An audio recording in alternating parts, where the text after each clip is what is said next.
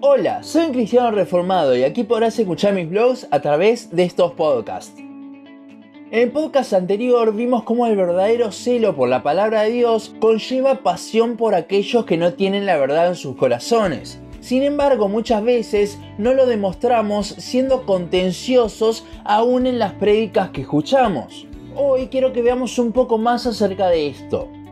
Primero que nada, ¿a qué me refiero con predicación contenciosa? Hablo de las predicaciones que se dedican a exhortar o atacar falsas doctrinas sin amor. En Argentina diríamos que son predicaciones que dan con un palo. Estas predicaciones se están haciendo tremendamente populares. Hace algunos años veíamos por ejemplo a Paul Washer que predicaba de esta forma, aunque hoy en día ya no lo hace. Son predicaciones que se concentran siempre en atacar, ya sea falsos maestros o mismo a los hermanos de la congregación, y esto lo hacen sin amor. Las prédicas se centran entonces en marcar errores o desenmascarar a los falsos maestros y ya no en Dios. Como dije antes, estas prédicas son las que más circulan en las redes sociales. En Facebook es impresionante la cantidad de videos que salen en el inicio de este tipo de predicaciones. Mismo en este blog han habido veces que hemos hablado de temas contenciosos y esos temas son los que más se ven. Pero no porque a la gente le interese realmente aprender de Dios, no, sino porque a la gente le gusta este tipo de contienda. Ahora veamos un poco lo que la Biblia nos muestra al respecto. Si pensamos en cartas de denuncias a falsos maestros, podemos pensar principalmente en Gálatas, Segunda de Pedro y Judas.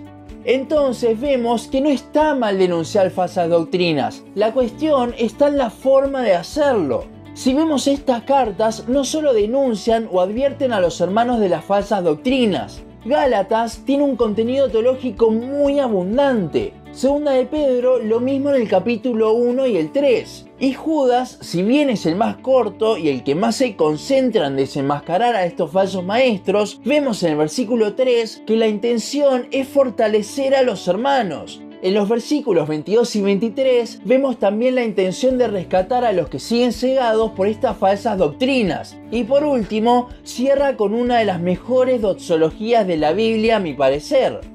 Esto marca una diferencia muy grande, donde muchas veces los videos estos suelen ser extractos de prédicas marcando solamente la denuncia. A veces no es cosa del predicador, sino de nosotros que nos gusta la contienda, pero nunca debe ser nuestra motivación.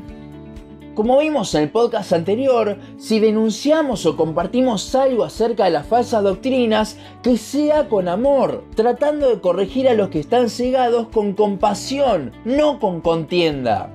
De vuelta, hoy en día es impresionante la cantidad de videos que hay al respecto de esto, pero estos videos se centran únicamente en denunciar, denunciar y denunciar, nunca en mostrar la verdad bíblica. Solo quieren refutar las cosas que los falsos maestros dicen, no quieren mostrarle la verdad a la gente.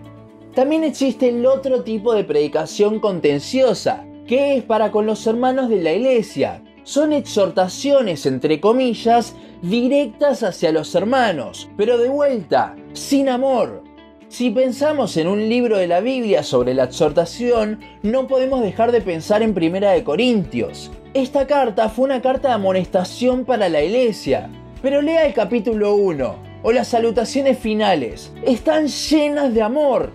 Creo que esto viene de un mal concepto que tenemos de la exhortación, donde esta es enfrentar a alguien con su error, pero esa no es la exhortación bíblica. Esto lo vimos en los podcasts sobre Bernabé, pero déjenme repasar un poco el concepto básico.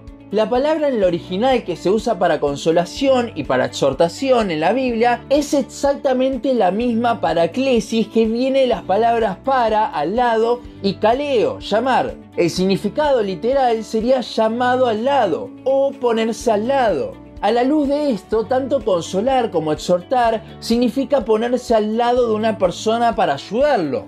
También lo que nos hace ver al ser la misma palabra es que la exhortación va de la mano con la consolación. O sea que ese griterío que muchos pastores hacen tratando de exhortar a la iglesia no es exhortación.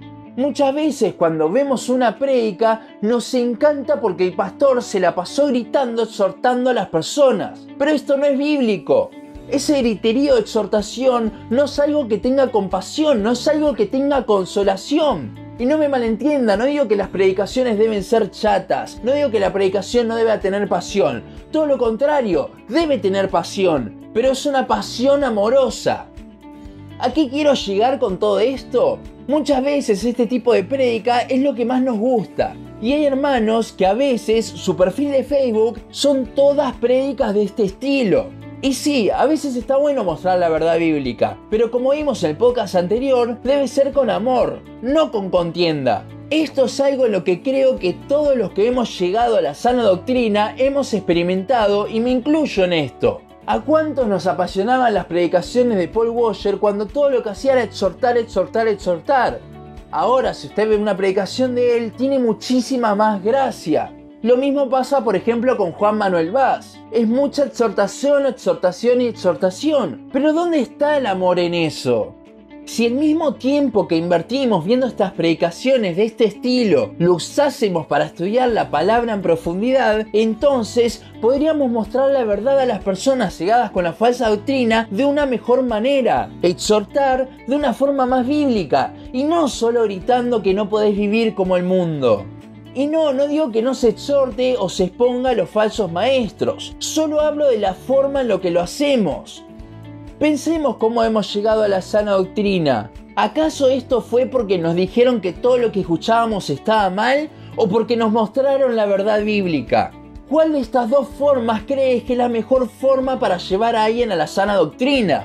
No debemos ser contenciosos, sino mirar y ante esto actuar, no quedarnos pasivos, porque si no ahí sí seríamos una iglesia light.